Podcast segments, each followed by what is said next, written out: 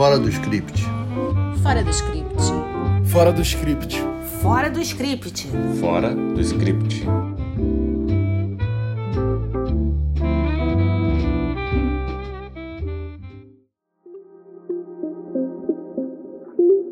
Olá, estamos de volta com o nosso podcast Fora do Script e nesse episódio número 11 vamos falar de Hack, série da HBO, e de The Good Fight, série da Amazon, ambas em cartaz. Eu sou Denise, advogada e roteirista, apaixonada por direito e por dramaturgia. Eu sou a Letícia, roteirista e jornalista, fã de séries policiais. Eu sou a Renata, jornalista e roteirista, apaixonada por cinema argentino e europeu. Quando escolhemos falar sobre séries que têm como protagonistas personagens da meia-idade, a gente não sabia que ia estar diante de dois tesouros. A gente já sabia que a geração old school entrou definitivamente no radar do audiovisual, como provam o método Kozinski, Grace and Frankie. Mas ousamos dizer aqui que talvez Hack seja a melhor série do ano. É a história de uma veterana comediante de stand-up mega estrela que lota cassinos em Las Vegas há anos e que se vê às voltas com a perda de seu status por vontade do dono do cassino, que acredita que ela está perdendo popularidade. Será que está mesmo? Bem, para ajudá-la, uma roteirista millennial é contratada pelo agente de ambas e o relacionamento das duas é parte dessa série deliciosamente desconcertante. The Good Fight, que já está na quinta temporada, tem como personagem principal Diane Lockhart, interpretada pela maravilhosa Christine Baranski, uma advogada de sucesso em Chicago que decide se aposentar, mas as coisas não saem exatamente como previsto. No lugar da sonhada casa na Provence, na França, e sua merecida aposentadoria de farniente, Diane acaba indo trabalhar no escritório de advocacia de afro-americanos em que há pouquíssimos profissionais brancos e a trama se desenvolve de forma envolvente. Há muitos temas caros à contemporaneidade nessa série que ganham uma embalagem de casos jurídicos: cancelamentos, assédio sexual, racismo, dentre vários. Dois dos criadores de The Good Fight são os mesmos de The Good Wife, Michelle e Robert King, e como a Renata vai falar adiante, The Good Fight é um spin-off de The Good Wife. Pois é, Denise. The Good Fight chegou a ser indicada ao Emmy na categoria trilha sonora, só que não levou o prêmio. Já Rex recebeu 14 indicações para a premiação deste ano. Além de melhor série de comédia e outras categorias, Rex disputa o Emmy de melhor atriz e melhor atriz coadjuvante. E é aí que a gente precisa falar da Jean Smart, porque além de melhor atriz de comédia em Rex, ela também concorre como melhor atriz coadjuvante em Mare of Easttown. Para quem viu essa série, ela interpreta a mãe da protagonista, interpretada pela Kate Winslet. Só sei que fazendo drama ou comédia, essa veterana já ganhou três Emmys, só que nunca como atriz principal, ou como convidada, ou como coadjuvante. Olha, Renata, como dizem no Jockey, eu acho que esse ano a Jean Smart ela é pule de 10. Em Hacks, ela faz a Deborah Vance, uma pioneira no universo do stand-up comedy. A sua parceira em cena é a Hannah Embider, que interpreta a Eva. E também foi indicada ao Emmy, né? O personagem, esse personagem, a Eva, ele é muito curioso. Ela vai detonar esse conflito de gerações entre as duas, que é a grande dinâmica da série, porque ela é um pouco o estereótipo da geração Z. Não é muito legal a gente ficar falando, ah, ela é a geração Z, porque as pessoas são diferentes. Isso é uma coisa que a gente aprende no audiovisual.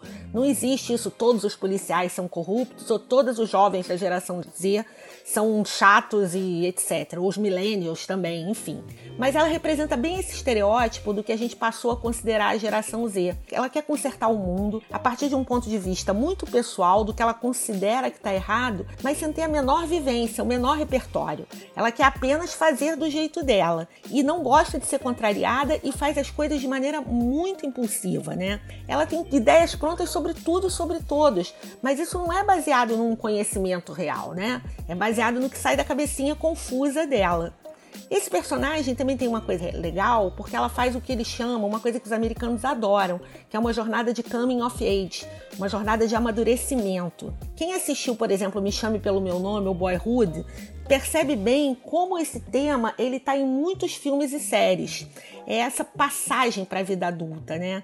Que a personagem da Eva vai passar brilhantemente nessa primeira temporada e vamos ver o que vem para a segunda. Até que enfim o audiovisual resolveu olhar para a geração que hoje está na meia-idade e para a terceira idade. A old school tem muito a dizer e, particularmente, esse episódio me dá um lugar duplo de fala, tanto por ser uma mulher de meia-idade quanto por ser advogada. Claro que são imensas as diferenças entre a forma como a advocacia é praticada nos Estados Unidos e no Brasil, mas há muitos pontos em comum também. Não é à toa que The Good Fight está classificada como drama jurídico, e é também verdade que casos jurídicos são um tema recorrente na dramaturgia com sucesso. São aquelas séries que a gente adoraria escrever.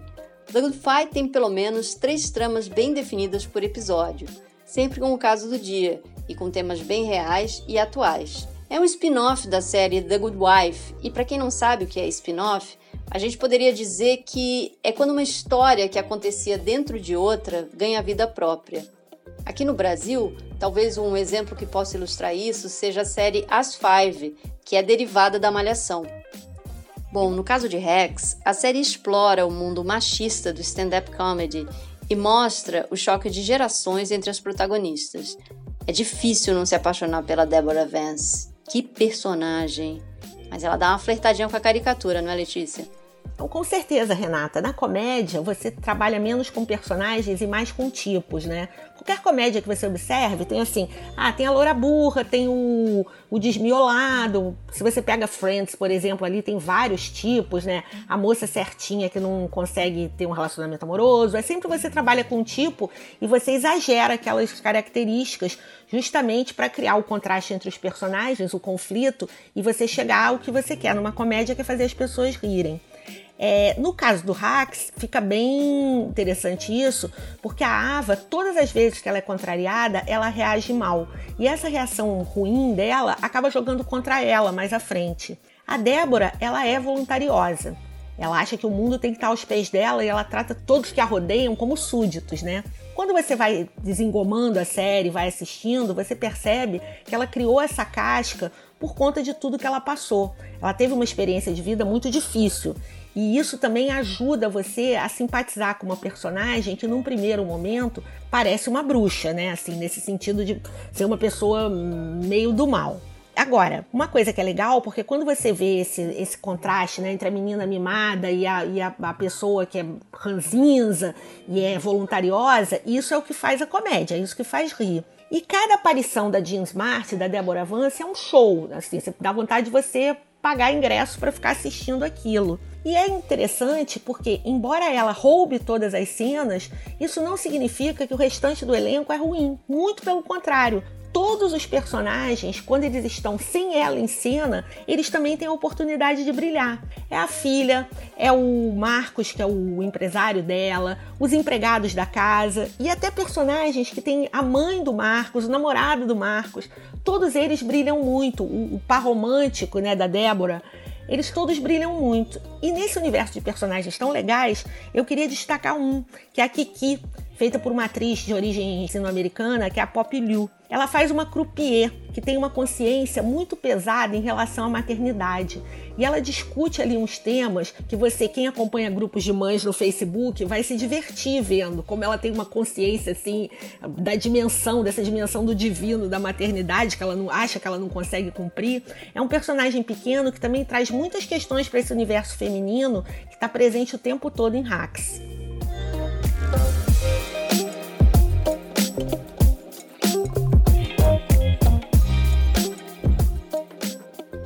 Fight começa com a Diane Lockhart assistindo quase que incrédula a posse do Donald Trump como presidente dos Estados Unidos. Então a gente já percebe de cara que é uma série crítica à administração do ex-presidente norte-americano. Mas ao mesmo tempo, tem gente pró-Trump na trama, incluindo um negro que votou nele. E tá tudo bem, porque afinal são pessoas civilizadas vivendo em uma democracia. Outra coisa que me chamou a atenção foi a personagem da Marissa, interpretada pela Sarah Steele, que veio de The Good Wife. Ela é aquela funcionária pau para toda obra. Adora trabalhar, desvendar um mistério, um negócio complicado. Quando ninguém consegue resolver, pode contar que a Marissa vai dar o jeitinho dela.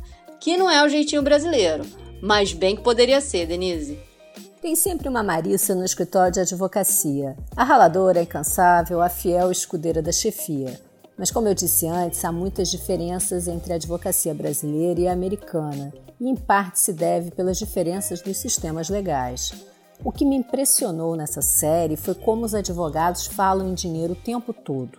Quanto um potencial cliente faturou no ano anterior, quantos clientes querem aportar para o escritório trabalhar numa causa, porque lá pagam adiantadamente, quanto uma causa vai render para o escritório, quantos concorrentes estão faturando anualmente não parece ser uma prestação de serviços, e sim um comércio.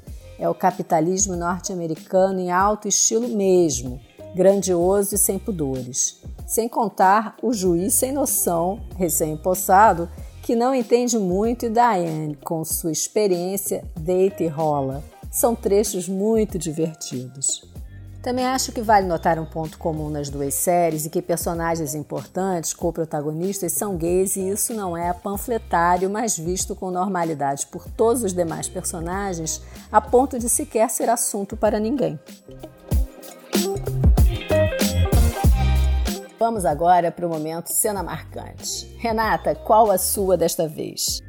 Olha, não foi fácil falar todos esses nomes de séries, de personagens em inglês, mas a minha maior dificuldade no momento é poder falar da cena sem dar um spoiler. Mas enfim, é, ela tá no décimo e último episódio da temporada de Rex, e é mais um daqueles momentos em que a Jean Smart dá um show de interpretação. Tá certo que o texto também ajuda, mas a Deborah Vance convence a todos que estão num velório a trocarem as lágrimas de tristeza pelas de alegria. É isso mesmo. Ela praticamente faz um stand-up ali e faz as pessoas rirem em uma situação completamente inusitada. A gente já tá órfã da segunda temporada de Rex, Denise. Sim, Renata, estou na super torcida para assistir a segunda temporada. O gancho é maravilhoso, bem ao estilo de Deborah Vance, e confesso que amo de paixão séries que não têm episódios muito longos. Eu não sou de maratonar, mas assistir Rex foi como tomar um chopp numa tarde quente de verão, praticamente num gole. Letícia, qual a sua cena marcante de The Good Fight? Olha, o que eu queria destacar de The Good Fight não é bem uma cena, mas é um recurso narrativo que não é muito comum, ainda mais em séries adultas, né? Eles usam animações para destacar alguns conceitos que eles querem marcar bem na cabeça do espectador. A animação para adultos já é um troço bem pouco comum. A animação é um treco que leva tempo para ser feito. E The Good Fight ela parece gravada na véspera de ao ar pela atualidade dos episódios. Então, assim, a ousadia de você juntar três elementos que não são tão comuns assim, eu acho que merece ser destacada. Tem vários dessas animações, mas eu vou destacar a animação do episódio 5 da terceira temporada, que se chama Cartoon Nazi Frog. Se vocês quiserem, inclusive, está disponível no YouTube. É só botar lá Cartoon Nazi Frog que aparece. É um episódio que fala de cancelamento. Só para vocês terem uma ideia da atualidade dessa série, né? E, enfim, e tem um cartunzinho que ele marca bem o, o que, que significa esse cancelamento na vida de uma pessoa. Eu acho que vale a pena assistir. Aliás, fica a dica, é para assistir a série inteira e ficar descobrindo essas pequenas pérolas que os autores, né, os roteiristas, gentilmente nos presentearam com. Hoje ficamos por aqui e no próximo episódio, de número 12, vamos fazer nosso primeiro aniversário e estamos preparando uma pequena surpresa. Algumas ideias, mas ainda não batemos o martelo. Lembramos também que qualquer contribuição para o nosso patrocínio é bem-vinda e o link do site padrim.com está na descrição. Até a próxima, pessoal! Fora do script. Fora do script. Fora do script. Fora do script. Fora do script.